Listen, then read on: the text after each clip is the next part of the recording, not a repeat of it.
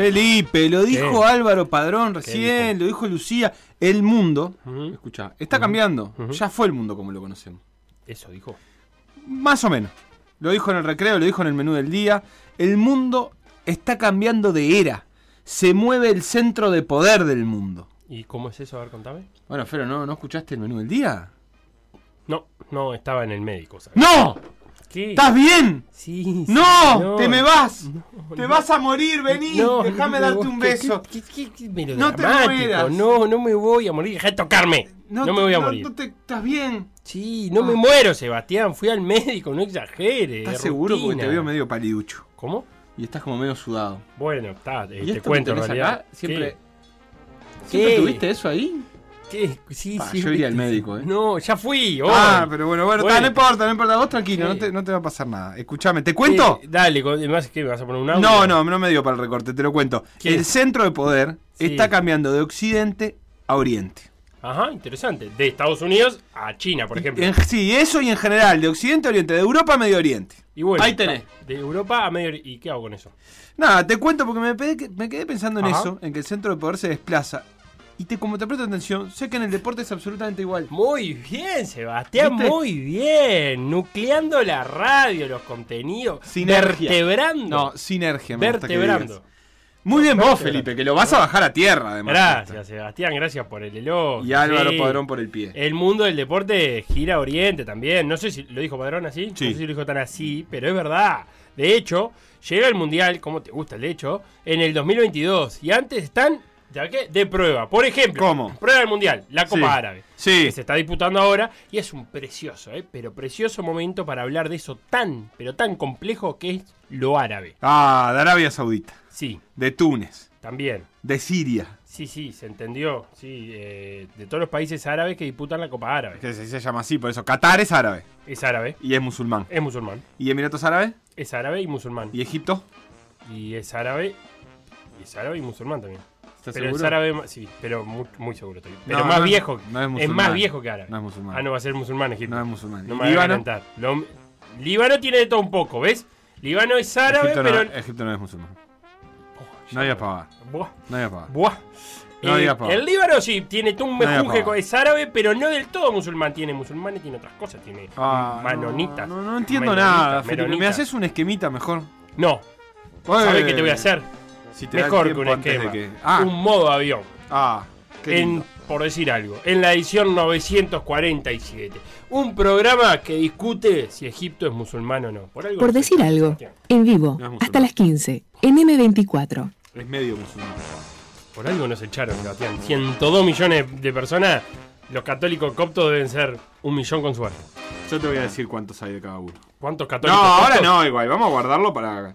Eh, Pero cuando. eso es una bar- lo que está discutiendo es una barbaridad. Bajate esa discusión, Sebastián, antes que sea tarde. Uy, son un montón, sí. sí. Bajate de esta discusión. Son un montón. Pero no tiene. ¿Y tiene religión oficial? Sí, Eh, musulmana. Más, República. eh, ella, no, es República Árabe de Egipto. Pero. árabe. Sí, árabe. Pero no islámica. ¿Tiene No, religión no. oficial del Islam? Sí. ¿Sí? Eh, este gobierno, inclusive. El de Al-Sisi. Yo qué sé. El Sí. que sea que esté de gobierno. Los martes son de Al-Sisi. De los- Al-Sisi. son martes de golpe de estado de Al-Sisi. De todo eso vamos a hablar más adelante, Felipe. eh, de todas maneras. Sí. ¿Has Eh, visto algo de la Copa Árabe? No, no, ¿No? he visto nada. Ah, bueno. ¿Vos te la has cruzado? Sí. Ma, yo la busco. Busco streaming. Sí. Mañana dirige Eterna Uruguaya. No vas a ir. No, pero eh, vi, lo- vi los highlights, pero también busco, busco streaming para verlo en vivo. Eso quiero decir. Mañana Eterna Uruguaya. ¿Pero ¿Por qué me lo decís como si fuera una gran obra de ingeniería? Es lo que hace todo el mundo. Busca un streaming para ver el partido. Que no es que me lo crucé, que hice algo más allá. Hubo voluntad mía de cruzarme. La fuiste a buscar. Claro. Cruzarte una cosa es estar haciendo algo viendo en YouTube y te aparece. No, yo lo fui a buscar. Eso no es cruzarse las cosas. ¿Por qué? ¿Por qué lo fuiste a buscar? Porque me gusta ver fútbol árabe. No. Ah, ¿por qué? ¿Por qué? ¿Qué? Como dicen los musulmanes. Ah, si Mahoma no va a la montaña. Si La eh. Felipe no va a la Copa Árabe, la- al revés. Ah, si la Copa Árabe no viene Felipe, Felipe va a la Copa Sí, Árabe. está bien. Si Eso la es Copa. Árabe no tiene una vía legal, eh, Felipe va a la Copa Árabe sin una vía Eso es un concepto de la piratería que a mí me gusta muchísimo. Que es, si no está disponible, entonces no es ilegal buscarlo. Ah, de acuerdo. Si no está Yo disponible de forma legal, Entonces no es ilegal buscarlo. De acuerdo El derecho a la cultura prima en ese caso. Está muy bien Eh, eso que estás planteando. A mí me gusta cuando. Porque, cuando lo porque en definitiva, ¿a quién estás pirateando? Si no llegas a esa Si no me vas a dejar una película húngara del 83, bueno, entonces si la encuentro, la, la veo.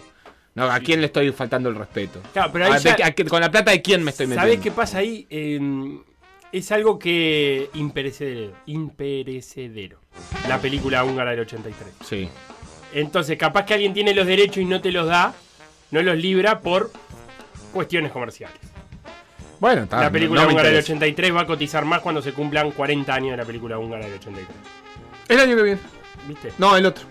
Eh, ta, entonces se la guarda. Pero el, el- el evento en vivo, si no me llega, yo no- Claro, nadie se lo está guardando para mostrármelo después y generar un rédito.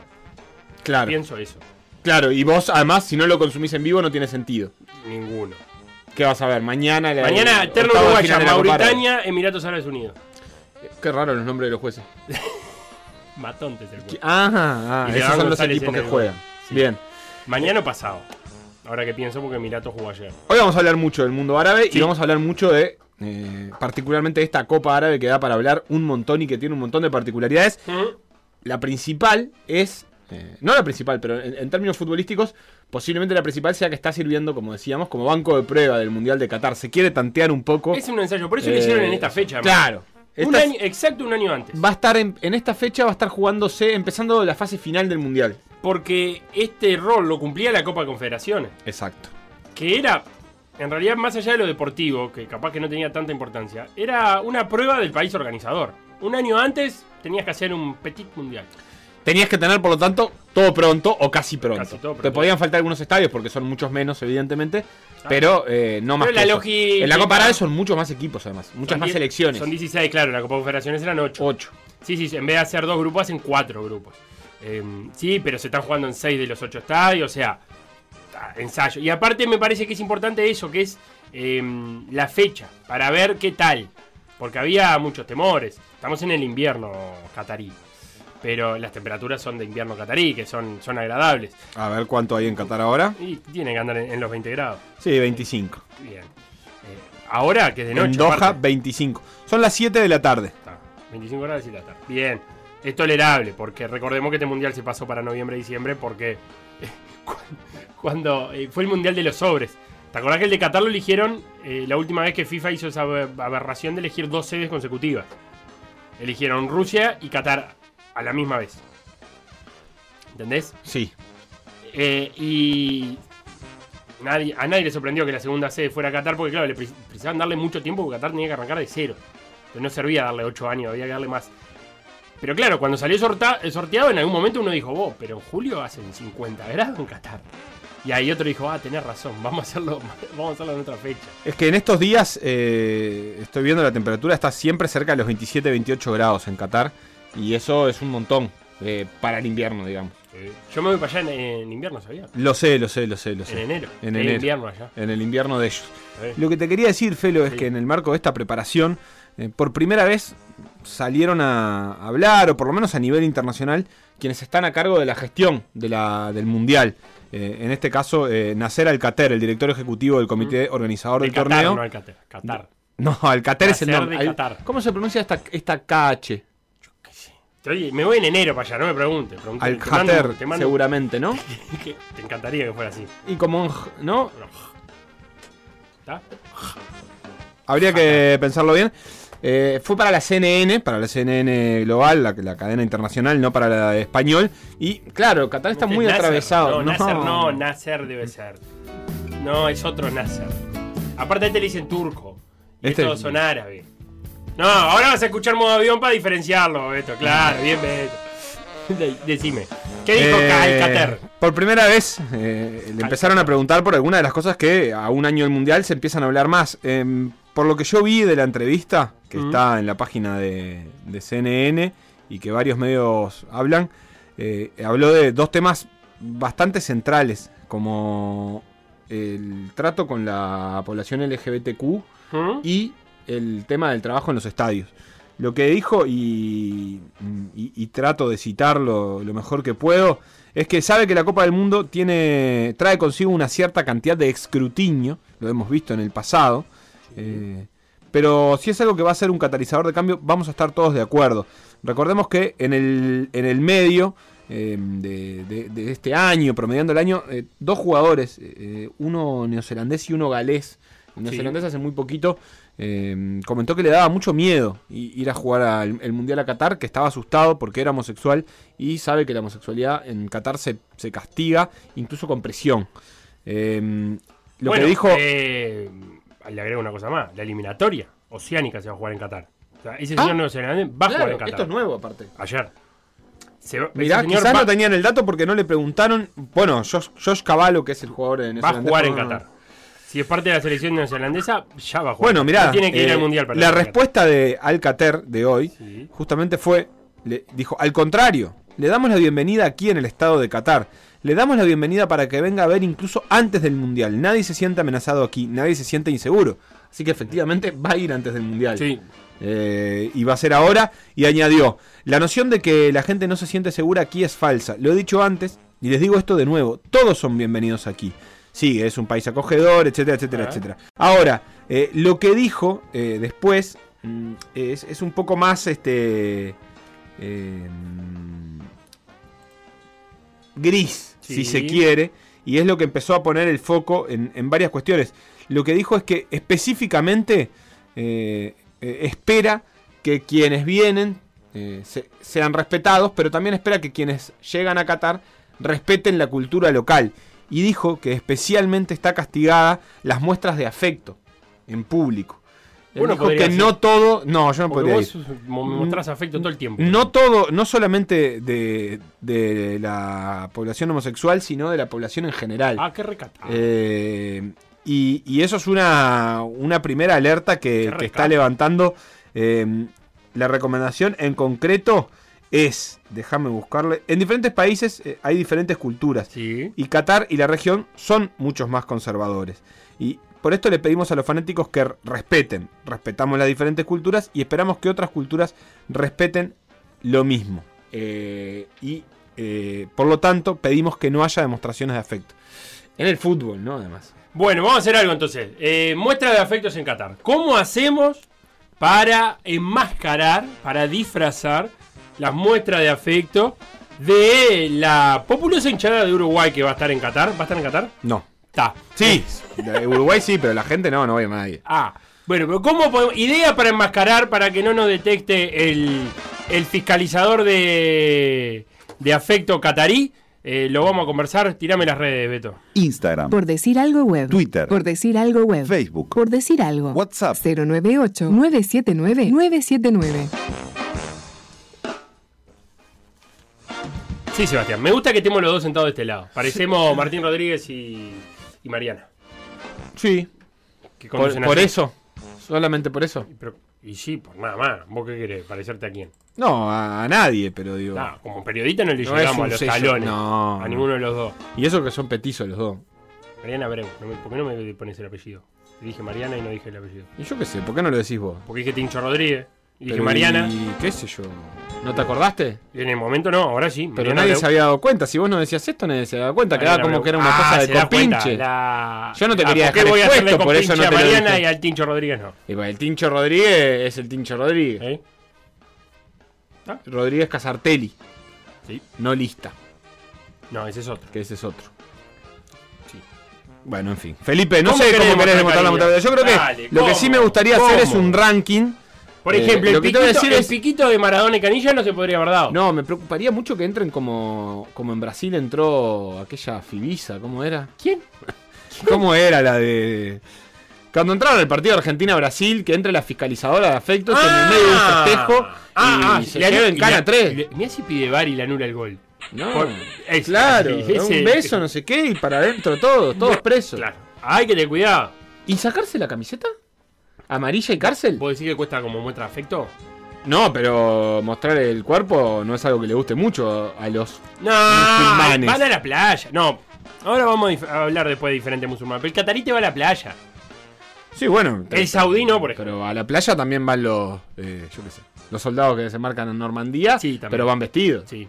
¿Cómo no, va pero el, cat- el catarí, no, el catarí, no, te- no, el catarí va, va, Yo va no- tranquilamente a la playa. ¿El, el, el catarí muestra el torso en sí, la playa? el catarí te muestra el torso en la playa. Sí, sí, el catarí te muestra. Me gusta que googlees cosas. Campeonato de googleo, cataríes en la playa. El No me convence. Sí, sí. Pero ya veremos. Bueno, no sé, Felipe, la verdad es que lo veo, lo veo, lo veo difícil. eh, el Mundial de Qatar en varios aspectos de esos. Yo, Por eso, lo que creo ¿sabes lo que que, me puse a pensar? Por eso no es apropiado que, que dirija Fossati a la selección. Uf, Es muy católico. qué choque cultural. Vamos a tener una. Vamos a tener un choque eh, ¿Y quién tendría que dirigir? religioso importante. Tenemos que ir por el lado de los ateos. El, el turco. Hoy Carreño tuvo el bien turco Mohamed. el no, pero turco. Bueno, esto es lo mismo. Felipe. No, que va a ser todo lo mismo. Van a saber cómo se llevan con Turquía. Pero no es turco turco, le dicen turco. Sí, en le Argentina dicen todo- le dicen turco, turco a a todo. todo. lo que viene de ahí. Nasser es un apellido claramente eh, mediterráneo, eh, árabe, egipcio, sirio, libanés. Y le dicen turco. Y, y entonces, ¿por qué no el turco yo Mohamed? entiendo que le digan turco a todo el mundo. Que no le digan turco durante el mundial. Anvisa, No, ¿qué- qué- era, Anvisa era los de. ¿La Fibisa? Anvisa, no Fibisa. Ah, la Anvisa, eso. Em, hoy Carreño te decía se autocandidateó, pero no dijo lo más importante. Carreño dirigió Qatar. Dirigió la selección de Qatar. ¿Pero se autocandidateó Carreño? Un poquito. No, no, Un poquito. no, para nada. Yo escuché la nota. No, no sé, ¿se- ¿te parece que se candidateó? Dijo, dijo, me voy a. Más, dijo literalmente, me voy a autocandidatear. Mira. En una buena lo dijo. eh. La nota de Carreño estuvo muy buena. Es recomendable si la escuchan por ahí. eh, con la Sport 890. Estuvo muy bien. Podríamos hacer más- Carreño eh, es bueno, Carreño. Mira que me parece que es bueno. Tiene una línea de pensamiento interesante. Sí. Sí, muy, interesante. Pero dirigió Qatar. ¿Y quién, pero a quién querés poner entonces? eh? No, digo, alguno que sea ateo. No podemos ir, pero va a ser. eh, Teo Metzger. Fo- Fossati va a volver a. eh, va, va a viajar con una. Con una No, virgen. Fossati no, está bien. Eh, pero ta, tiene que ser un técnico que no sea muy afectuoso. Fossati anduvo por allá. y, eh, el- el- puede dirigir eh, el Matraca Gutiérrez y que Fossati no aparezca tanto rezando. Porque No, reza menos. pero ellos van a permitir el resto. A ellos les molesta más eh, la homosexualidad que la otra religión. Porque- Pero si vos andás arrodillado en la calle rezando.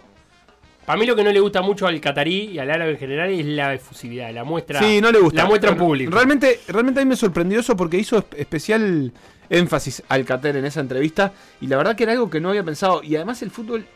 Te, te iba a decir lo del ranking hoy, porque hay, hay- en, en general el fútbol rioplatense está, Mm. ya sabemos, es muy pasional, muy eh, afectuoso, etcétera. Pero en el mundial en general. El, el mundial tiene ese clima en las tribunas de mucho afecto, mucho abrazo. Eh, De si es en verano, poca ropa, eh, revolear remeras, tomando cerveza. eh, hay un clima de fiesta realmente. Sustancias químicas. Sí, todo. Y, y la verdad es que eh, yo entiendo, creo que, que vos sabrás, sabes más de esto, Felos. Yo sé que Qatar está muy este, insertado en, en Sí. la comunidad global y entiendo que van a comprender cuál es el- la importancia de, de este mundial. Y por más que son muy religiosos, yo creo que son más... eh, de- en un punto son más cataríes y saben que la importancia para la inserción de este mundial es tan grande que cederán en lo que tengan que ceder, como ceden los países que viene la FIFA y les vende cerveza en el estadio y, no, y- Como Brasil. como Brasil y como sucedió en el Estadio Centenario el fin de semana, que no vendían adentro, pero se eliminó la alcoholemia o la veda, se hacen modificaciones ante eso. Y me parece que Qatar las va a hacer, pero me sorprende, me, intriga este año previo cuál será el tono, porque el tono de la entrevista hasta de CNN no fue un... O sea, yo, yo no vi el video, eh, no sé si está disponible la vida escrita. Tampoco fue un tono de, no, todo bien, venga, no va a pasar nada. Fue esto, respetamos y, respeta y ustedes también respeten. Y después incluso habló de los estadios y de las muertes de los trabajadores. Y, ahí sí fue bastante tajante, dijo que no murió nadie. Eh, Bueno, también cosa que está mintiendo. parece sí. bastante comprobada. Pero que sí o aparte, sí. aparte es una mentira porque eh, en, una, en, en tanta cantidad de obras eh, siempre muere gente, independientemente del régimen. Digo, por más cuidado que tengas, es mucha cantidad de, de obra la que estás haciendo. O sea, el no morir nadie me parece que no sucede en ninguna parte del mundo. Él dijo, si hubiera una muerte, todo el mundo lo sabría. No es algo que se pueda ocultar. Eh, y dijo, las cifras reportadas en los medios sobre muertes de trabajadores migrantes han sido tremendamente engañosas. Engañosa. Nuestros sitios de trabajo son claros, tienen contratistas, tienen equipos de bienestar de los trabajadores en el sitio. Responde así a la entrevista del Guardian, del diario Sí. británico The Guardian, que eh, había dicho que 6.500 trabajadores inmigrantes habían muerto en Qatar. Este, este, este informe, déjame decirte de cuándo es, pero creo que es de principio de año, El de Guardian. el de Guardian. Sí. O sea Ah, que no, y vienen advirtiendo hace mucho falta un montón. Amnistía Internacional también. Y dice finalmente que no es ninguna muerte, dice. El número de muertes en los estadios de Copa del Mundo que están relacionadas con el trabajo son tres muertes. Ah, Y hay poco más de 30 muertes que no están relacionadas con el trabajo. Que no sé qué significa. que se- eran trabajadores del estadio que se murieron Por otras cosas. Pero no, traba- no en el trabajo, digamos. Eso no. Yo no. qué sé. Para mí que sí. Eh, Y también agregó que el progreso que ha logrado el Estado de Qatar en los 10 años anteriores no es comparable a ningún progreso que se haya logrado en cualquier parte del mundo en un periodo de tiempo tan corto. Eh, así que. Sí, acá nos veremos. pregunta Silvia de Jacinto Vera, barrio de Veras, que, mm, que harán justamente con los jugadores cuando festejen los goles abrazándose o lo prohibido es solo cuando participan mujeres. Tengo que preguntarle a qué se refiere con demostración de afecto. Necesitamos límites más claros al Qatar. ¿Qué, Sí. es una- qué es demostración de afecto? No, y, y- y lo de las. Bueno, vos vas a Yo poder me hablar. cruzo con uruguayo, me cruzo con uruguayo. Estamos caminando por 18 de julio de eh, Doha. modo COVID. De Doha. Eh, Modo COVID. Doha directa. Eh, estamos ahí, cruzando. Y me cruzo contigo que está vestido de uruguayo. Te doy un abrazo. Eh, no, modo COVID. ¿Cómo que no? Puñito. Nah, no un mundial para saludarte con un Sí, puñito. pero yo no me voy a hacer ejecutar por el Estado catarí. O sea, ahí prima más mi capac- mi- mis ganas de sobrevivir que tus ganas de darme un abrazo. Ah, mira cómo sos. Eh, Ah, mirá Felipe, cómo sos. Felipe, yo no me voy a me meter vas a negar el abrazo. con todo el ISIS. Me vas a Estoy viendo, son 6 horas y media en auto de Abu Dhabi. Te van a hacerla en auto. No sé por qué no hay un barco que atraviese. Creo que sé en realidad, pero no quiero averiguar por qué no hay barco. Pero, ¿Hay barco ahí? Eh, sí. Hay, hay Qué agua. bravo, porque la- la- la- las. Pero hay que ir por agua. Eh, mirá, porque mirá, mirá. Ahí está Qatar y acá está Emiratos. Ah, vos Acá, querés meter acá. Acá. Esto acá. Claro, ¿entendés? Yo voy a irme a vivir a Abu Dhabi, que está acá. Y tengo que ir a Doha. Es un barquito. Pero este avión tiene que valer 10, 10 pesos. Tiene que valer. En época mundial. No, imposible. No vas a poder ir. En, en época mundial no puede valer 10 pesos ese avión. Es una hora, vale 200, 200 dólares vale en, en tiempo normal. Pero son 6 horas y media en auto. ¿La querés hacer conmigo? Mira, mira qué linda la ruta acá por, Pah, por el desierto. Tiene que ser muy linda. A ver si tiene Street View. Vos sacanos acá, Beto, que yo mientras tanto voy a ir viendo cómo es la ruta. Pisamos la bandera, un grupo de piratas. Llamadas misteriosas, encuentros clandestinos, hoteles alejados, lugares sin testigos. Por decir algo. Conducción.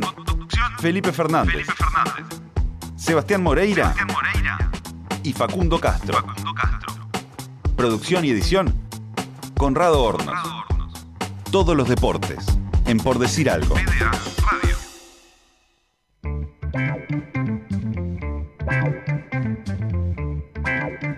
Se jugaron ayer, Seba, los primeros partidos de las semifinales por el ascenso. ¿Le llamamos así? ¿Cómo querés llamarle? Sí, está bien, semifinales por el ascenso. eh, que tenía a primera hora a Defensor con Cerro. Ganó Defensor 2 a 1. Gol de, de Alan Maturro, un zaguero que promete y mucho. Hermano de Diego Matur. ¿Sí? No, no tengo ni No, la menor idea. aparte, eh, Está tocando ahora Diego fí- Matur. Físicamente es muy diferente. Eh, no tanto. Alan No Maturro tanto. Dos brazos, grande. dos piernas. Bueno, sí, pero Diego Maturro más bien eh, chiquito. No. No, pero tampoco tan grande como Alan. ¿Viste lo que es Alan? Mm, Alan es grande. Sí. ¿Y Diego? También. También, bueno. Ganó Defensor entonces 2 a 1. Este zaguero te decía que agarró la titularidad después de la. de la. Purga es mucho decirle purga a, a, a- a lo que hizo Defensor con sus jugadores. Es, eh, es mucho, pero, pero terminó. No, no, lo que quiero decir es que terminó generando un cambio de clima en defensor. Totalmente. En el que finalmente me parece que varios salieron favorecidos. Por no decir todos. Sí, sí, porque incluso cu- los, los jugadores que ya no, son, no están sido teniendo en cuenta, no están siendo tenidos en cuenta, siempre se muestran eh, como apoyando al equipo.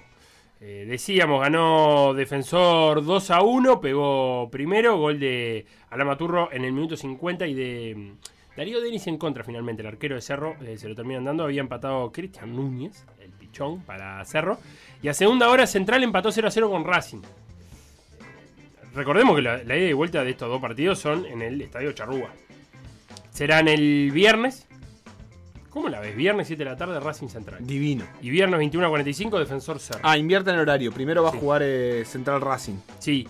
Y los ganadores de, esta, de estas dos llaves jugarán por el tercer ascenso a final única. Eso sí, ahí no hay de vuelta. A final única para ver quién, Sí, es, estamos- quién acompaña a Albion y a Danubio. Estamos haciendo este, este doble, doble cruce básicamente porque tenemos el reglamento de cuando esto tenía implicaba localías, ¿no? Claro. Si no, no tiene sentido un doble cruz en el Charrúa. No, ¿No? realmente no. y Eh, después re- sí, la final en, en cancha neutral, en teoría. Sí, recordemos que el empate igual en diferencia de gol le da mm, ventaja a quien terminó mejor posicionado en la tabla. En este caso defensor. Ah, bien. Y si, si eh, Cerro gana 1 a Racing. 0. Eh, gana- clasifica defensor. Clasifica Cerro defensor. tiene que ganar por dos goles de ventaja. la Ah, vuelta. bien. Es una buena. Una buena. Un buen engaño al- a la ley del, del- del gol de visitante. Es un gol más, básicamente. Eso es del básquetbol, ¿no? Digamos, arrastra un poco. Empieza ganando 1 a 0. El mejor ubicado, la verdad que es una muy buena solución a lo del gol de visitante. En, en parte, yo, yo a mí sigue sin gustarme del todo, pero la verdad que es mejor porque también le da una potencia a la fase de grupos. Y le Aunque- saca- y le sobre todo en este tipo de campeonato que juegan todos contra todos. Porque Claro. por ahí en, en la Libertadores vos podés decir, ah, pero pará, yo me acabo de sacar los ojos con, no sé, el con Mineiro. cuatro, y, sí, claro. Cuatro, claro. tres- Y vos- muy difíciles y vos jugate con. y por eso hiciste más puntos. Pero acá que jugaron todos contra todos, eh, No está mal. no está mal. Es, es una ventaja que, bueno, que hace que vos tengas que ganar este po- por un gol más que el otro. Si hubiera sido empate, a Cerro solo, obviamente, solo le alcanzaba con le alcanzaba solo con ganar. Ayer que eh, hicimos toda la escalera del fútbol uruguayo, eh, la, eh, la Luz le ganó a Tacuarembó. Así que la Luz Sí. va a jugar contra Villa Teresa eh, el repechaje para ver si sube la Luz o si se queda Villa Teresa. Ah, con- estará contento Álvaro Delgado. Si sube la Luz, Eh, ojalá que no, ojalá que no, ojalá que no suba la luz. Eh, Felipe, eh, el otro que te iba a decir, Racing, eh, con el 0 a 0 también necesita, con, con empatar, este, clasifica a la final por el ascenso. Estamos en comunicación hablando de, de estas semifinales de la segunda división con el Bocha Santín. Bocha, ¿cómo andás? ¿Todo bien? Entrenador de, de Racing, ¿cómo estuvo el partido ayer, ese 0 a 0? Me, me resultan eh, estos partidos de, de semifinales de esos que eh, a priori los equipos no arriesgan mucho, ¿no? No sé si no- lo sentiste así, que jugás un poco más atado de como venía jugando el campeonato.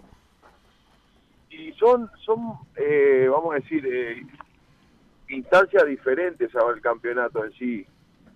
Porque son partidos de 90 minutos, pero la llave de 180 minutos, entonces se hacen partidos más, más estudiados, más cerrados, eh, donde hoy en día los equipos ya nos conocemos mucho, eh, lo que cada equipo propone, y a medida que va pasando el tiempo en el partido, si no hay un, vamos a decir, algo que abre el, el- el juego, se vuelven partidos cerrados.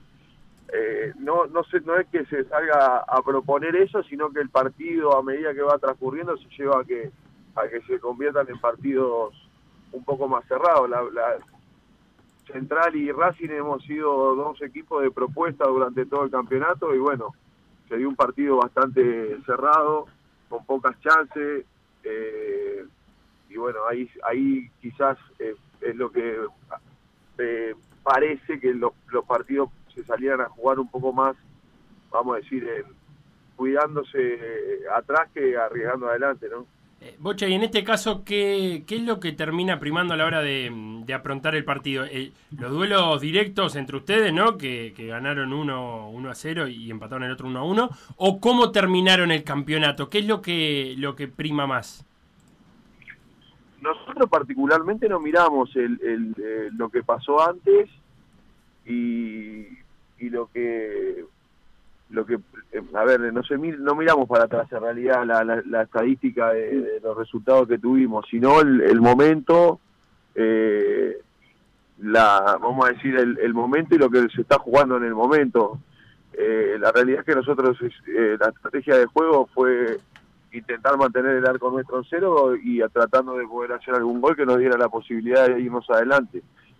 Pero más que nada se piensa en el, en el, en el día a día, en, en el momento que uno está, porque ya después lo que pasó antes es complicado y, y- también en otra instancia, ¿no? De, del campeonato ya estábamos los dos equipos buscando sumar puntos para poder llegar a un ascenso directo nosotros y, y ellos a una clasificación a los playoffs, entonces quizás los riesgos se toman de otra manera o se arriesga un poco más. Bueno, esta vez hay cosas que son eh, diferentes, entonces se, se toman otros recaudos para que no no, sea, no, no tomar desajustes que después puedan eh, pagarse caro, ¿viste? Y, y pensando en el, en el duelo de, del viernes, que me imagino, vos lo decís, eh, se conocen mucho, va a ser el cuarto partido entre ustedes. eh, hay, me imagino que los ajustes tienen que ser pocos, ¿no? Detalles a tener en cuenta. Sí, más que nada pasa por la recuperación de los jugadores. Ajá. Eh, los dos equipos ayer terminamos con, con jugadores cansados, acalambrados, contracturados. Eh, se hace una, vamos a hacer una recuperación activa, más que nada algo mucho teórico, eh, no tanto de trabajo. Mucha pizarra.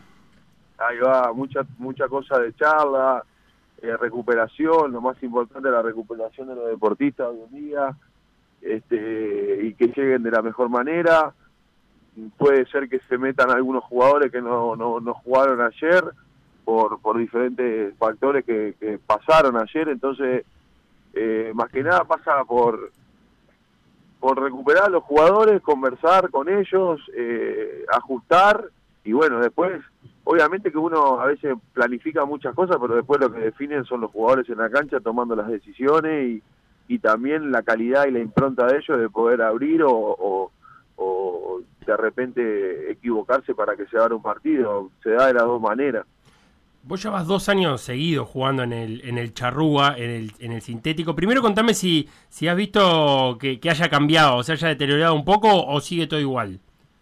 No, la verdad que el charrúa, la eh, eso para para para resaltarlo, no no no ha tenido el trajín de lo que han sido estos dos años, eh, se mantiene igual, por lo menos lo que yo veo desde afuera. Los jugadores no no no se quejan de, de jugar en el charrúa, la verdad. Las instalaciones del charrúa son excelentes, me parece por lo que yo veo que también las instalaciones para los que trabajan alrededor eh, periodistas, seguridad, eh, la gente de, de, de los bol- de boletería, vamos a decir, la gente de las puertas, ha sido Es un estadio cómodo. eh, eso mismo, es un escenario que, que la verdad no, nos, ha, nos ha tratado muy bien. Seguramente cuando después no estemos ahí lo vamos a extrañar, pero bueno, también eh, uno se acostumbró a esto, pero se perdió el, el, vamos a decir, el roce con la gente, que es lo más importante y lo más lindo que también tiene el fútbol, ¿no? ¿Y eso cómo, cómo se manifiesta la, la gente de, de Racing? Porque la hinchada de Racing supongo que de alguna manera igual les hace llegar el aliento. Sí, ni que hablar, ayer hubieron eh, muchas manifestaciones de, de hinchas del club, eh, con mensajes, vía WhatsApp, vía eh, de, de diferentes vías para poder hacernos llegar el aliento. La verdad que la gente de Racing tiene, tiene un barrio atrás y mucha gente que apoya. Pero, por ejemplo, ayer creo que se subió un poquito el aforo, pero creo que iban 80 personas dentro de los de los cuales va también el plantel de jugadores, que somos 30, más los trabajadores. Entonces, quizá hay 40, 50 personas nomás, y, y parecía una muchísimo para lo que se venía eh, viendo día a día. eh, pero se extraña, se extraña y la gente, eh, la verdad, se los se, quiere ir a la cancha. A nosotros nos gustaría también estar cerca de la gente, porque en estos momentos también se, se son, son un, un factor que, que puede influir a favor o en contra. Este, pero bueno, quizá nos va a tocar, si nos toca terminar festejando, después eh, poder hacer algo con toda la gente de Racing ahí en el Roberto para, para encontrarnos con ellos. La última, Bocha, vos eh, dirigiste el año pasado a, a Española en la segunda división, dirigiste a Racing en esta segunda división que, que va a ser histórica, va a pasar, no sé si todavía eh, pasaste raya de, de lo histórico que ha sido, de lo extraña que ha sido la segunda división esta temporada, con muchísimos grandes nombres que, que estuvieron y que seguramente hicieron, vos podés comparar eh, dos, dos años distintos. Eh, imagino que hicieron diferente la repercusión, pero también quizás a la hora de jugarla haya sido diferente. Decime vos. Y sí, eh, para, para, para mejor es que la, la segunda división ha ido creciendo año a año y que eh, hoy en día se encuentran equipos de, de jerarquía, de, de nombre, de historia, también eh, enaltece la categoría. Eh, nosotros hemos hecho de la primer parte del campeonato, que fueron las dos ruedas que nos tocaron, hemos hecho un, un análisis y un balance, el cual ha sido positivo, nos quedamos cortos, pero hicimos una mejor campaña de la que hicimos el año pasado con Villa Española ascendiendo, hicimos más puntos. Eh, se hicieron más puntos también para ascender porque Albion hizo una cantidad y un campeonato, una cantidad de puntos impresionante y un, y un campeonato excelente. Estuvimos la primer, eh, la primer rueda del, de- de- del torneo, estuvimos, creo que salimos dos fechas antes, ya habíamos salido primeros. Si fuera en la apertura y clausura, hubiera, el equipo hubiera conseguido la primera rueda como campeón. Después no pudimos mantener, en, tuvimos un bache ahí en, en la mitad que no que no nos pudo eh, encontrar en, la- en las posiciones, en las dos posiciones de, privilegio. Eso es lo que tiene la segunda división, que, que, eh, hay poco premio para muchos equipos.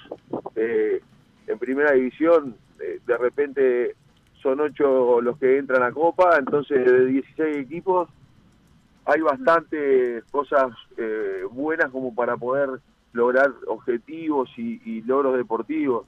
Entonces lo escuché una vuelta a Fossati y decía algo muy folclórico de somos varios nenes para un trompo solo y, hoy en día que hayan equipos eh, más importantes y con historias se vuelven campeonatos eh, más duros. A mí la verdad eh, que últimamente hace años que vengo trabajando en la segunda división y, es una categoría que eh, la verdad la, la- quiero mucho y, y bueno, ojalá siga creciendo. Me encanta de que haya equipos que, la potencien y que los jugadores y todos los que eh, componemos este, este, esta divisional nos podamos sentir importantes y podamos competir en una instancias importantes, eso lo hace también muy muy atractivo y, y bueno, genera también un producto y una fuente de trabajo que para todos es muy buena, ¿no? Bocha Santín, entrenador de Racing, que se está jugando el pasaje a la final por ese tercer ascenso. Muchísimas gracias por este ratito en por decir algo y mucha suerte el viernes. Bueno, muchas gracias muchachos, un abrazo y cualquier cosa te vamos a dar.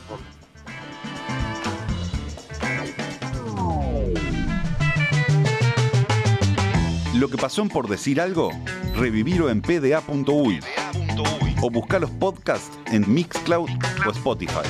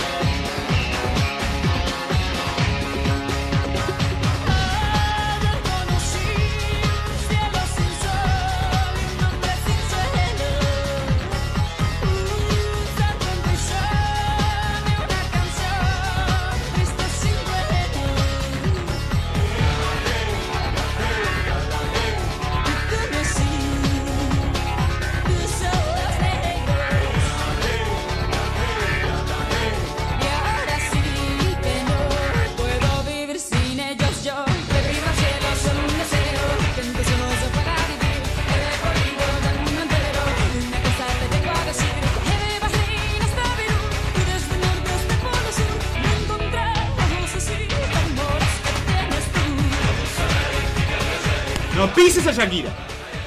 Y mira con los pies descalzos. ¡Ay, buenísimo! Está ella, ¿no? Porque no. No saben quién es ella. Ni. Eh, Sí, cómo no. ¿Quiénes Si son la, ellos? si la ven en. Si la ven en el. en, en esto de, de Barcelona por adentro. eh, ¿Cómo se llama el documental? Que muestra a Piqué comiendo en su casa ahí con Shakira, los gurises. Sí. Bueno, como sabe la audiencia, o no, pero por la duda lo refrescamos, esta semana estamos con eh, estudiantes del Liceo Francés que están viendo cómo trabaja la gente y ellos se le escogieron un programa deportivo, un programa de impronta deportiva. Así que hoy los invitamos a salir al aire y estamos con Nahuel Méndez. Nahuel Méndez, el encargado de pronunciar los eh, nombres en francés en toda la semana. Agustín Burgui. Agustín Burgui con pasado en rugby. Sí. Pasado en rugby. Y Presente. presente. Y presente. ¿De qué jugás? De Hooker. De Hooker. PSG. De hooker. Este va a ser grande. ¿Qué va a ser grande? En el futuro va a ser grande. Ah, está. y Y Facundo Golubinsef. Facundo, ¿qué? Golubinsef. Golo Windsurf. ¿De eh, deporte favorito? Fútbol. ¿De qué posición? Juego de 5. ¿Y vas a decir algo? Este va a ser mejor. ¿Qué, qué? Pero si juegan a cosa diferente. Bien, pues yo te digo. Y Nahuel. ah, Pará, ¿podemos hacer un, Yo juego al un- fútbol un- también. ¿De qué? un rack Cuatro. o De- algo? mira, de Después cuatro. podemos aprender a, Un mol. a- no, no, a, la- a mí me quiero un scrum, la parte de, Ah. de trabar me interesa. Dale. Yo no quiero arriesgar mis hombros, Sebastián. Bastante maltrecho los tengo. Mañana hacemos una que viene Facu y vamos a hacer. eh, ¿Cuántos necesitamos para, para hacer un mol? ¿Tres y tres tres. alcanza? Un mol ta, puede ser cualquiera, pero el Scrum 8 y 8. Más No. cerca del micrófono. Pero vamos a hacer uno. Somos seis, ¿qué podemos probar mañana? Este, ta, podemos hacer Scrum, pero no completo. Sí, como de Line, Seven. En un cualquier- partido de Seven. ¿Cuánto es? sí. ¿3 contra 3? Sí, 3 contra 3. Listo. Está, nosotros tres Listo. contra ellos tres. Bueno, Yo dale. no quiero arriesgar mis hombros. Y- Ay, te tengo que decir que mañana que En- un poco más. Está- No, no. Un poco más tarde. Mirá que yo mañana tengo. ¿Tenés? Cosas que hacer. Ah, pero es la fiesta de fin de año de Isabela. El- Clase abierta, quiero decir. No, no. La tengo que, tengo que ir ver. No 10 minutos. valias. Bueno, está. Porque. No, ¿cómo no valias? creo que. que- Bueno, lo no hablamos que después del aire, Sebastián. Esto no se hace así. Bueno, vamos a hablar de eh, la Copa Árabe, que la FIFA ha decidido que sea la prueba para el Mundial. Eh, lo veníamos diciendo, misma fecha, 6 de 8 estadios. Participan 16 selecciones de Asia y África. Y otras 7 que quedaron eliminadas en una primera ronda clasificatoria. O sea que estamos hablando de 23 países que, que jugaron esta Copa Árabe. Desde. Me pongo poético.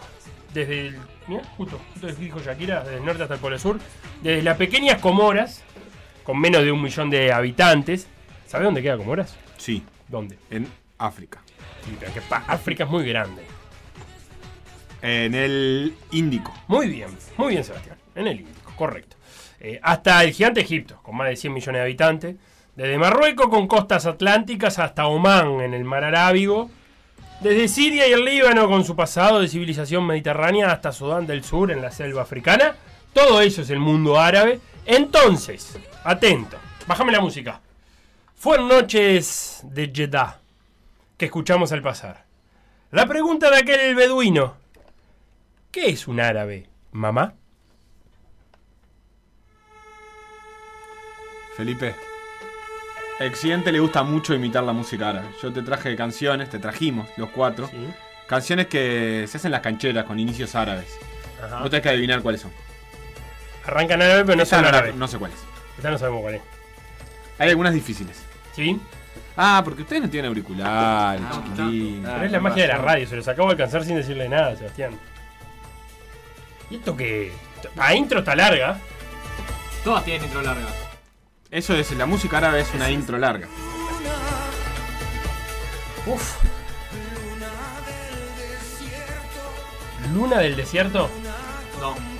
¿Cómo se llama Luna del desierto? No, pero esto.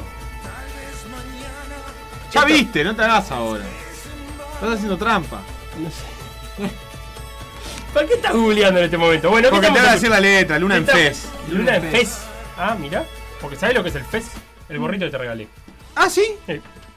Ah, mira. Pero me había quedado con la ciudad marroquí. ¿También? Pero- sí, claro. ¿Qué tuvo Eh, el Kai Bellinson de paseo en Fez? Tiene muchas canciones. Él es un fanático de, del, del no- norte de África, diría en general. Esta se llama Luna en Fez.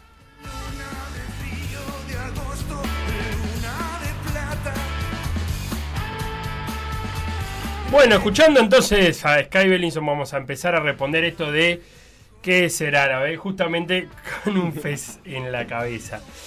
Eh, la pregunta de aquel beduino no es fácil de responder porque empecemos por saber, eh, ustedes siéntense como si están en clase, ¿está? Eh, ¿De dónde viene la palabra árabe, Sebastián? ¿Alguna vez te lo preguntaste? ¿De dónde viene la palabra árabe? No. Eh, No, no, no googleen. Esto ya es sin Google. Bueno, Perdón. Vamos a hacer eh, lo siguiente. árabe tiene vínculos con el concepto de nomadismo. Viene de la palabra hebrea arabá, que significa, ¿viste cómo? ¿Viste que me salió bien, no? Arabá. Arabá. Arabá, que viene que significa tierra oscura o tierra esteparia. También tiene vínculo con la palabra ereb, que significa mezclado, y con todo ello viene de la raíz abar, que significa mover o pasar. ¿Qué queremos decir con esto? Todo tiene que ver con nómades. Se le decía árabes a los beduinos que vivían de manera nómade, en contraposición con los mismos habitantes de esa misma zona del mundo, pero que vivían en ciudades. Los propios árabes utilizaron la palabra para distinguir, como decíamos, entre beduinos y habitantes de, de las ciudades.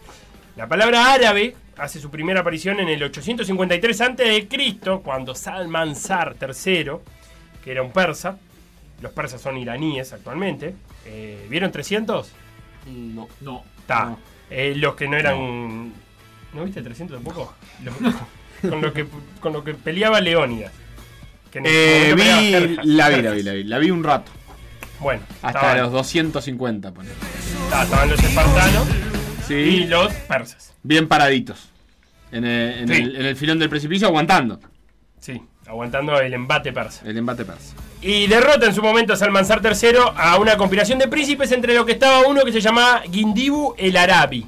Ah, Ahí tenemos a la palabra árabe. El arquero, el arquero. Eh, Heródoto, Heródoto, famoso historiador griego, extendió el término Arabia a toda la zona de la península arábiga, pero también a los desiertos del este de Egipto, esos que quedan entre el Mar Rojo y el Nilo. A todo eso le llamó Arabia Heródoto. Y para Mahoma, atenti, para Mahoma, profeta de origen árabe, eh, los árabes eran los beduinos del desierto. Pero la lengua de las ciudades, como la Meca, donde nació Mahoma, o Medina, donde predicó y donde administró, se describe como arábiga. Entonces ahí ya empezamos a mezclar un poco todo, de dónde viene, pero también la lengua que habla. El imperio árabe, luego de la muerte de Mahoma, empieza a crecer, conquista hacia África, Europa, un pie, 700 años en España, y entonces lo que antes era distinciones entre tribus eh, dentro de los propios árabes, dejó de tener tanta importancia como distinguirse de a quién dominábamos. Fuimos, conquista- conquistamos a los españoles y había, era más importante diferenciarse del europeo que de nosotros mismos.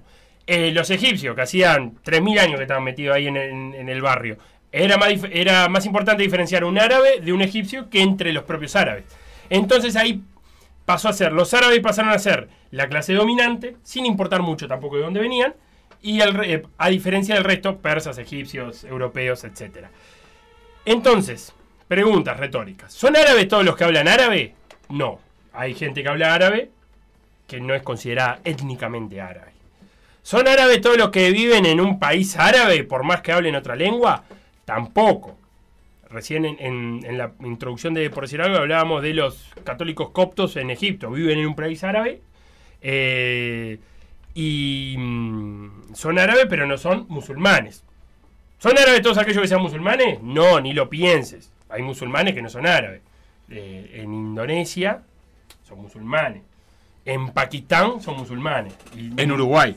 En Uruguay son musulmanes. Los musulmanes que hay acá tampoco son árabes. Y los que nacieron en Uruguay no. Podrán ser descendientes de árabes. Eh, para el historiador, para, vamos a poner un poco de, de qué es, porque ya dijimos lo que no es. Para el historiador Hamilton Gibb, son árabes todos aquellos que, para quienes el hecho central de la historia es la misión de Mahoma y la memoria del imperio árabe. Y que además aprecian la lengua árabe y su herencia cultural como posesión común. Así que tenemos, hecho central, la misión de Mahoma la memoria del imperio árabe y además aprecia la lengua árabe. Todo eso se tiene que configurar para que uno sentirse árabe. Ahora, vamos a cambiar de música y vamos a meternos con los límites, las características del, del mundo árabe y qué institucionalidad tiene. No tengo ni idea cuál es esto. Ah, esta la banda la tenés que conocer. A ver, dale una pista, Felo, a ver. Pará, Cuando arranques Dale tiempo, la tenés que dale conocer. Martín. ¿Cómo se llama este instrumento? Bien. Violín. Violín árabe. Eso es violín.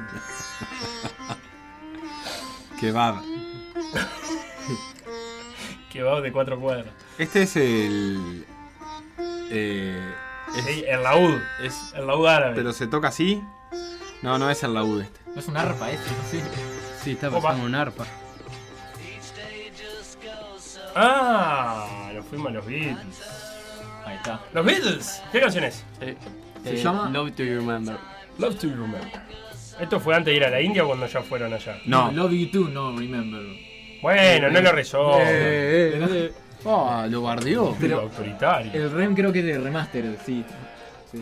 Ah, ¿de remasterizado? Sí. Ah, no. Ese, eso hace mucho Sebastián igual, ¿eh? Lee todo. Y capaz que era, era para decir otra cosa. Bueno, en 1960 en el mundo árabe vivían un poco menos de 100 millones de personas. En la actualidad son 436 millones. Para considerar el mundo árabe. 102 de esos 436 viven en Egipto. Y te voy a dar otro dato que te va a explotar la cabeza. Te lo digo siempre que hablo de Egipto. Egipto crece un millón de habitantes por año. O sea, este año son 102, el año que viene van a ser 103. ¿Está? O sea que cuando sean grandes ustedes... eh, 1%. por año. Plácate, tácate. ¿Es mucho eso? Ah, yo creo que. ¿Para nosotros? Y comparate con, con Uruguay. No, bueno, pero está. ¿Nosotros Bueno. somos 300.000 más cada año? No. No, no somos 300.000 más cada Pero año. 300.000 es el 10%. ¿Qué tengo que ser? ¿3.000? No, 30.000. ¿Somos 30.000 más por año? Eh, no. Está. Diría yo que no, pero no lo sé. Bueno, ¿qué institucionalidad tiene el qué institucionalidad tiene el mundo árabe? La Liga Árabe 0.3. Uruguay. 0.3. Lejísimo estamos. Fíjate Egipto. La Liga Árabe fundado en uf, 2% ahora. Le calculan a Egipto. o sea que crecen 2 millones por año. ¿Quiénes me dirás? No se sabe. La Liga Árabe fue fundada en 1945 con muchas más intenciones que resultados. Recordemos que en el 48 se independiza Israel, importante para la zona del mundo, y vence en la guerra de independencia a sus vecinos árabes. Eso marca mucho la- el relato árabe. En el 67 se produce la guerra de los seis días, otro conflicto donde Israel vuelve a ganar en los tres frentes que tuvo, que fue el egipcio, en, en Sinaí, en Jordania y en los Altos de Golán, en Siria.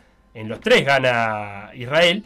Pero, eso en el 67, pero del 57 al 67, una década de relativa paz. Y eso quizás explique por qué en esos 10 años se hayan podido jugar las primeras tres ediciones de este nuevo torneo llamado la Copa Árabe.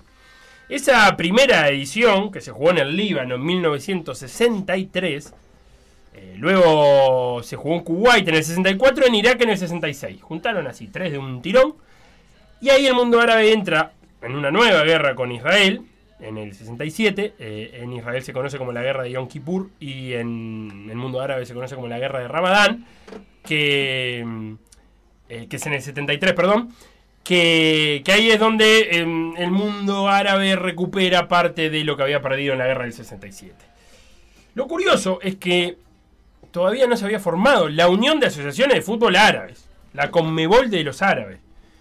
Se jugaron las primeras tres copas sin que hubiera una institución. Esto recién llegaría en el 74. Y un dato no menor es que esta asociación de fútbol árabe se funda en Arabia Saudita. Y desde allí hasta ahora ha sido dirigida por saudíes de la familia real, lo que se conoce como estructura paraguaya. O sea, donde queda la sede son los dirigentes y son los presidentes. Y este es un dato que vamos a tener eh, en cuenta porque es Arabia Saudita de nuevo, es la familia real saudí que sale al rescate de la Copa Árabe eh, a base de billetera grande. La Copa Árabe no tiene mucha continuidad ni importancia durante los 80 y los 90 y en el siglo XXI solo se juega una edición, en el 2012. O sea, era una copa que se jugaba muy de vez en cuando, cuando el, cuando el anfitrión podía. No había mucho recorrido. Pero cambió cuando toma las riendas de la Asociación de Fútbol Árabes el saudí Turki al-Sheikh, que es un ex ministro de Deportes saudí, amigo íntimo del príncipe heredero Mohammed bin Salman. Y los saudíes, ¿qué pasó? Vieron como sus vecinos, Qatar y Emiratos, ponían un pie en el deporte, y especialmente en el fútbol, y no tienen tiempo que perder, se tienen que poner muy rápido al día con lo que hicieron Qatar y Emiratos, y además también tiene una billetera igual de grande que sus parientes. Una de las primeras medidas que tomó Al-Sheikh, Turki Al-Sheikh, es darle más prestigio a otro torneo intercontinental organizado por la misma asociación, que es el Campeonato de Clubes Árabes, una Champions League de equipos árabes, donde van los mejores clasificados de, de- del mundo árabe. Y según cuenta Nahuel Lanzón, recomiendo seguirlo en Twitter para estos temas, lo primero que hizo eh, Turkey al Sheikh fue aumentar el premio para el campeón.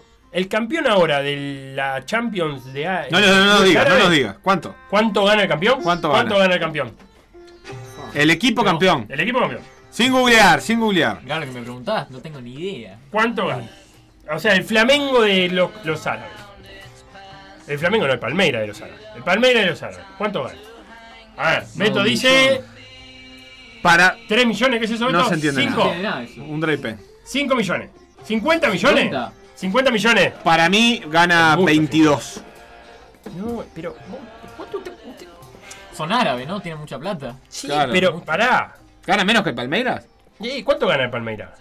¿La Conmebol cuánto te crees Y que da? 20 palitos de 20 palitos. Pero este es un torneo, pará, es un torneo que no es ni la Champions de África ni la Champions de Asia. Que esas las banca, la, banca FIFA. Bueno, que tiren algo estos chiquilines. Bueno, 6 millones de dólares. 10 millones. 6 millones. Salís campeón del mundo árabe, Ah, tenés ya, 6 millones. Además, después le, le podés sumar si sos campeón de Asia. Y, y vas haciendo un pozo acumulado. Entonces, eh, a partir de estos 6 millones, eh, ganan más por salir campeón de, de esta, de esta competencia que por ser campeones africanos o, o asiáticos. Así que dame cambio de música que me voy a otro apartado. Oh, que temú. Que temún, que temún, que temún, que temún. Es larga la introducción árabe. Es que es todo así. Todas las canciones son iguales. Pero mirá cómo viene ahora. A ver. Ahora, en cualquier momento. Es cuestión de instantes. Ya viene. Demora en calentar motores Ya, ya está, es- es- se rayó.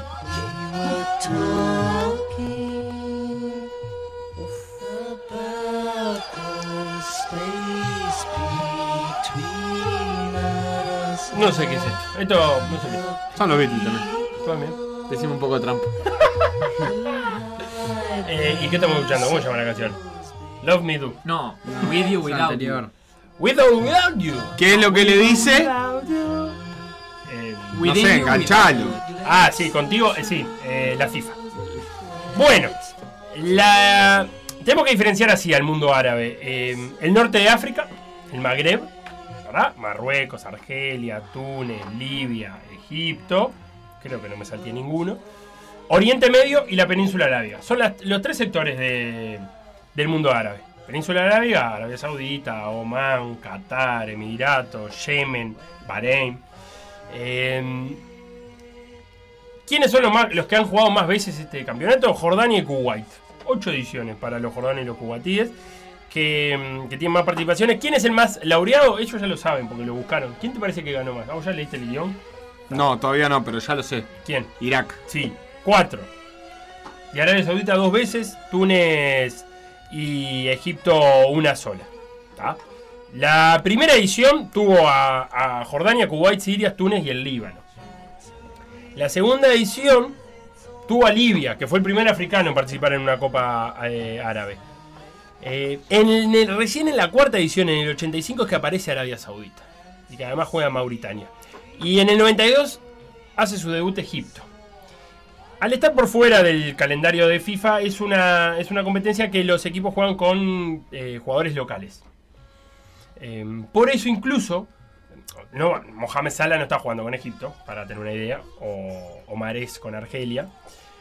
Pero incluso los, los, jugadores chilenos, hay un par de jugadores chilenos habituales en la selección palestina que tampoco están, porque juegan en el campeonato chileno.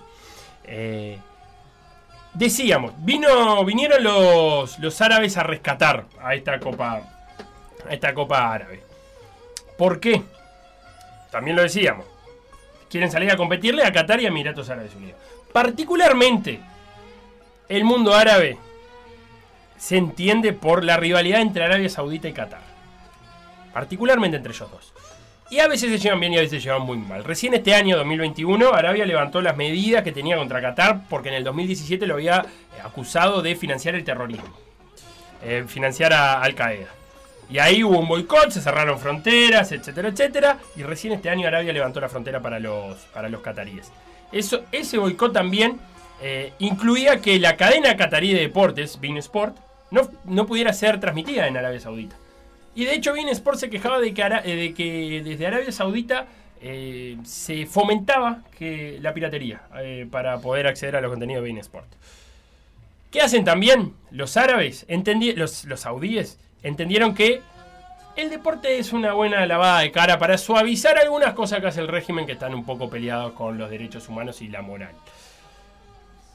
Arabia Saudita tiene mucho que, lavar, particularmente con luego de la muerte del periodista Jamal Khashoggi, no sé si recordás el caso, el saudí muerto en el consulado saudí en Estambul, en Turquía, y que eh, las investigaciones estadounidenses vinculan a, al príncipe heredero, lo nombramos, Mohammed bin Salman, lo vinculan con la muerte de Khashoggi. ¿Y quién es Mohammed bin Salman? El que compró Newcastle. Ah, ah, ah. El equipo más rico de Europa ahora. Lo compró el, príncipe heredero. O sea, cuando se muere el padre de Mohammed bin Salman, va a ser el rey de Arabia Saudita. Eh, y, y a eso hay que sumarle también que el dueño de la Almería es el ex ministro de deporte del cual hablábamos, Saudí. Que incluso quiso comprar el Newcastle, no pudo y llamó al amigo y dijo: Vos, compralo vos, tapa vos. Y entonces tenemos que ponernos a ver. Este, este, esta, tensión Arabia-Qatar, Qatar tiene Bein Sport, como decíamos, la cadena de, de, de deporte. Tiene el Paris Saint Germain. Los dueños son cataríes. Tiene el circuito de Fórmula 1. Tiene un ATP 250. Hicieron el Mundial de Atletismo. ¿Y cómo responde Arabia Saudita? Con la compra del Newcastle. Circuito de Fórmula 1 que de- debuta este año, va a ser ahora, este fin de semana. ¿Es el que viene? Es el que viene, el Mm. penúltimo. Se llevaron un tour de, de ciclismo que lo supo tener Qatar un par de años. Ahora no tiene más ciclismo. Emiratos tiene ciclismo. Arabia Saudita tiene un tour organizado por eso. Y el Dakar. Se está organizando en las arenas de Arabia Saudita. A todo esto también le tengo que sumar que la pelea entre Anthony Joshua y Andy Ruiz en Arabia Saudita. Tenés razón. Boxeo. Sí. Peso pesado. Eh, la Supercopa de España, Arabia Saudita. Tenés razón. La, el La fase Super final, 4. Sí. Que fue con semifinal y final. Eh, a eso súmenle también el, eh, un torneo de golf internacional. Todo eso hace Arabia para suavizar. Como decíamos, la muerte de Jamal Khashoggi, el papel que jugó Arabia Saudita en la guerra de Yemen, que está por verse, con crímenes de guerra y todo eh, en el medio. Y había una nota de France 24, ¿cómo se dice el medio? ¿France 24? O- France 24. France. France. ¿y el 24? 24. Ah. que en febrero del 2020 decía, Mohamed bin Salman está muy interesado en comprar un equipo inglés y el reino está negociando la organización de una carrera de la Fórmula 1. ¿Y qué hizo? Un año después tiene las dos cosas el, el reino saudí. Eh, entonces, cuando veamos un Paris Saint Germain versus un Manchester City, estamos viendo un Qatar versus Emiratos Árabes Unidos. Cuando Newcastle empiece a, a meterse ahí, porque la gracia de los saudíes eh, de comprar un equipo es que empiecen a, a- a pelear con los otros equipos que son Claro. de, de esta zona del mundo, piensen que va a ser así también la cosa. Decíamos, ¿se acuerdan que el 2017 Arabia Saudita le había eh, cerrado las fronteras a Qatar, lo había acusado de financiar terrorismo? Junto a Arabia Saudita se movieron otros estados, entre ellos Emiratos Árabes Unidos.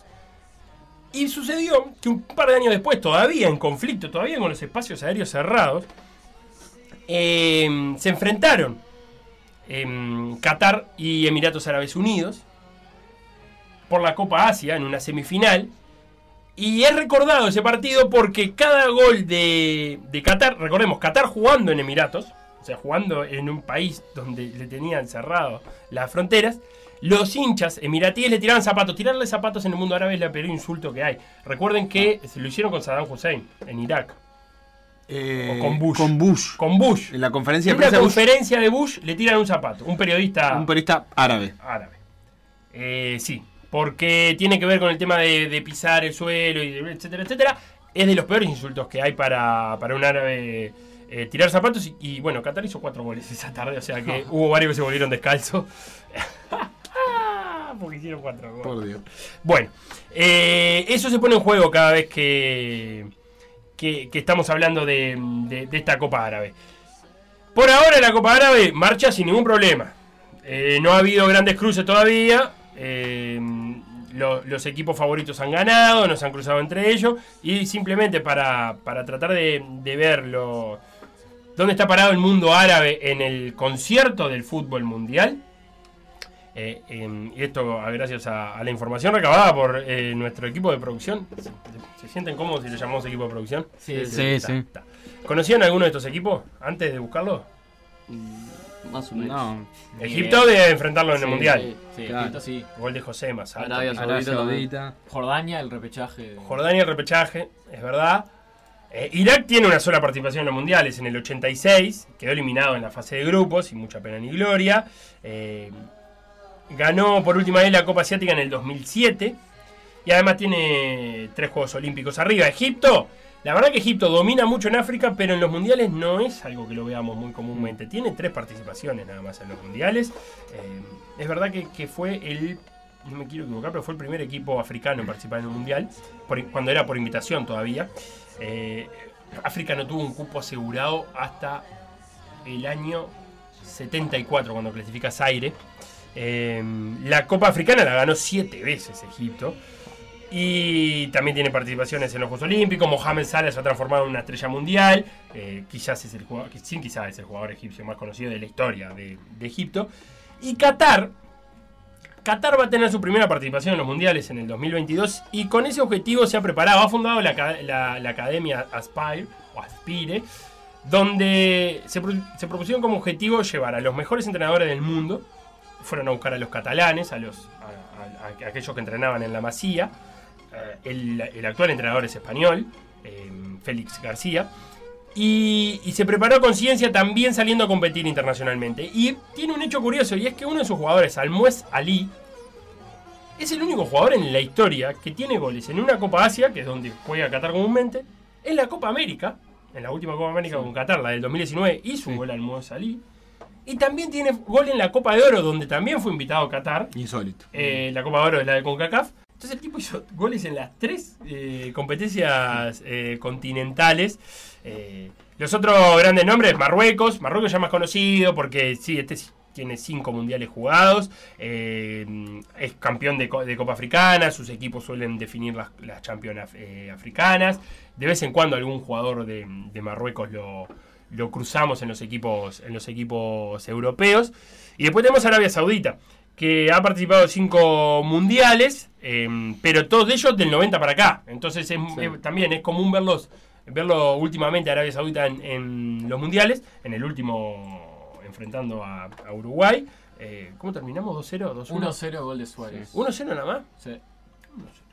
Es el último equipo de la eh, campeón de Champions Asiática, es el Al Hilal de Arabia Saudita. Eh, es un país que, además, como decíamos, de apostar a traer evento deportivo, eh, otra de las cosas que quiere hacer el, príncipe heredero, a, un plan que le llamó Visión 2030 o Visión 2030, es eh, construirle a los cuatro equipos más importantes de Arabia Saudita, construirle un estadio nuevo para, para ponerse a tono a nivel internacional. Eh, también ha tenido participaciones en los, en los Juegos Olímpicos. Y me estaba olvidando de nuestros amigos de Túnez, Sí. que eh, participó en cinco mundiales. En los cinco quedó eliminado en la fase de grupo. Bueno, Túnez, vamos a hacer un- una fuercita. Eh, ganó una sola vez la Copa Árabe, como decíamos, en el 63. Eh, ha participado en, mucha- en muchos Juegos Olímpicos. y ha ganado una Copa África. También los equipos llegan a definir las Copas África de Túnez. Los equipos del norte de África suelen. A veces se mete el Mazembe, a veces se mete el Mamelodi Sundowns, Mazembe de Congo, Mamelodi Ah, el Mazembe de Congo. Mam- Mamelodi Sundowns de Sudáfrica, pero en general los equipos del norte de África son los que dominan la- las Champions eh, africanas. Y si te tengo que contar el, el mejor jugador de la historia de Túnez, eh, ¿quién escribió Túnez? ¿Quién se hace responsable de este dato? Bien, Franciluedo Santos. A la ¿Así se miércoles. llama? Sí. 28 partidos y 18 goles. Fue campeón en 2004. Franci- Brasilero nacionalizado. Ah. Francileudo Santos. Brasilero nacionalizado tunecino. Hay un, en otro de- eh, hecho mm, curioso, hay un argentino jugando en la Copa Árabe, eh, Tagliabue, eh, nacionalizado emiratí. Mira. Está jugando por la selección de Emiratos Árabes Unidos. Después sí, los clásicos brasileros que andan ahí por la vuelta. Pero Tagliabue está jugando. Y, lo- y los jueces, que ya mencionaste Matonte, pero que hay de otros lugares de la Conmebol y de otras confederaciones. Es, entiendo yo, Felo, capaz que vos, no sé si lo dijiste al pasar, pero esta es la primera bajo eh, la organización de la FIFA oficial. Claro, la FIFA lo va a buscar. em, la FIFA va, rescata este torneo em, y el- hay un hilo de Nahuel Lanzón que plantea algunas dudas y es, la FIFA lo va a buscar. Ahora, con la importancia que este torneo adquiere este año, ¿se va a cortar para no volver nunca más? No, o la, o pero los además no hay otras experiencias de la FIFA rigiendo torneos tan directamente, porque esto se llama Copa Arabia de la FIFA. La Conmebol, eh, la, la Copa América, por ejemplo, la, eh, obviamente que está en el marco de la FIFA, porque todo el fútbol está en el marco de la FIFA, pero la organiza la Conmebol, queda Sí. bajo organización de la Conmebol. No sé si hay otro torneo, además del No, era Mundial. la Copa Confederación. Y la Copa Confederaciones, evidentemente, el Mundial de Clubes, pero no, no, no es tan común que haya torneos tan directamente Ta, organizados el por tema es así, que Arabia Saudita tiene serias intenciones de, con esta asociación de fútbol árabe, salir a competirle a, la- a- a Asia y a África. O sea, instalarse en el, en el concierto internacional de fútbol. El tema, te- eh, ahí te tenés que ganar un lugar en el calendario, por ahora está por fuera, por eso están jugando con, con jugadores locales. Pero con todo este auge, yo no sé si no es un envión y no se termina comprando un problema con la Confederación Asiática. Con, Que está buenísimo el tema, porque no hay. eh, Es, es, es una copa de FIFA que FIFA también la puede organizar porque es de dos confederaciones al mismo tiempo. Es algo que, que se ha intentado hacer en, en América, que se ha hablado algunas veces, incluso con eliminatorias, que incluyan con CACAF, pero no es habitual. Y, y claro, eh, inaugura un poco una, una nueva forma de organización. Es como que se oficialice, no sé, una copa iberoamericana. eh, Claro, o, o sí, algo como que venga el- nuclee por otras, por otras capas que no sean las geográficas. En este caso son geográficas también, pero son de afinidades también políticas, etcétera. Es bastante raro eso en el, en el fútbol. Para esta columna, ya lo citamos a Nahuel Lanzón en Twitter, síganlo. Eh, tenemos a la gente de France 24, ¿cómo era? France 24. BBC, al propio sitio web de la FIFA y CNN. CNN. Hasta acá el modo avión de la Copa Árabe. Vamos a seguir hablando a medida que, que siga avanzando el torneo. Por decir algo. Por decir algo. Instagram. Por decir algo web. Twitter. Por decir algo web. Facebook. Por decir algo. WhatsApp. 098 979 979.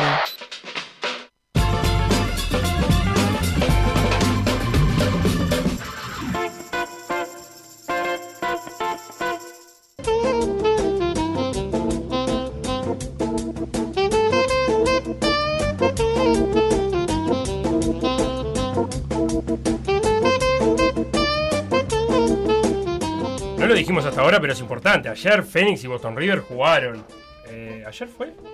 Martes, sí, claro. Jugaron a la tarde, empataron 0 a 0 y eso hizo que Rentistas y que Deportivo Maldonado se salvara del descenso.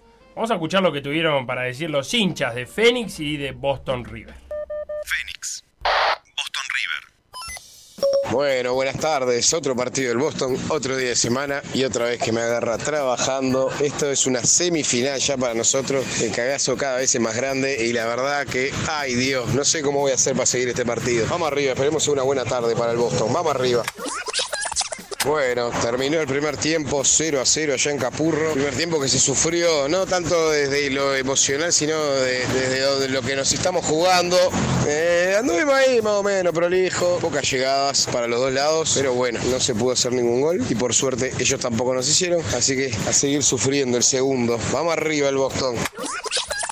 Terminó el partido en el Capurro 0 a 0. La verdad es un punto que lo tendríamos que festejar porque hay que decirlo como fue. Tuvimos un culo bárbaro. Los últimos 5 minutos terminamos adentro del arco, no abajo, adentro del arco. ¿no? Es un punto que casi que deja todo igual. Se define todo en la última fecha donde tenemos que ganar sí o sí a Deportivo Maldonado y esperar que Progreso pegue un tropezón con Torque. Así que bueno, vamos a ver qué pasa. Era lindo para ganar y ya quedar un poquito más tranquilo, pero ta, no pudimos y la verdad que merecimos perder, me parece. Final del partido, 0 a 0. Quedamos afuera, che.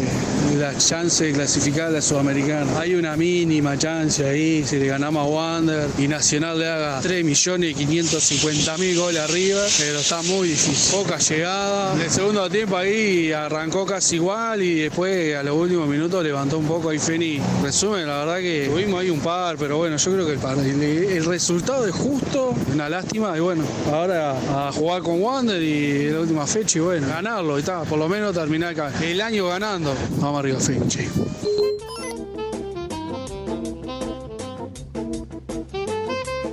Así pasaba entonces el partido que ya les digo, lo más importante es que salvó a Rentista y a Deportivo Maldonado.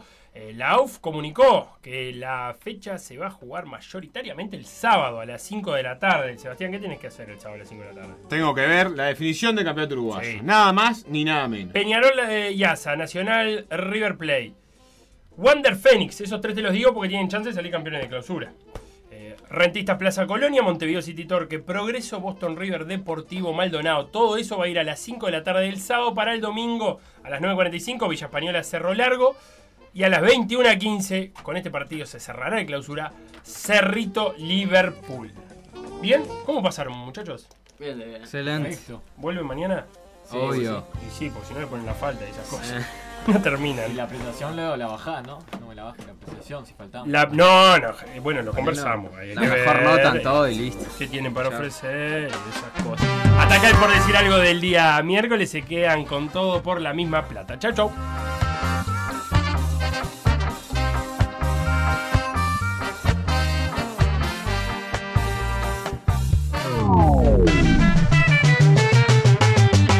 Lo que pasó en por decir algo, revivirlo en pda.uy o buscar los podcasts en Mixcloud o Spotify.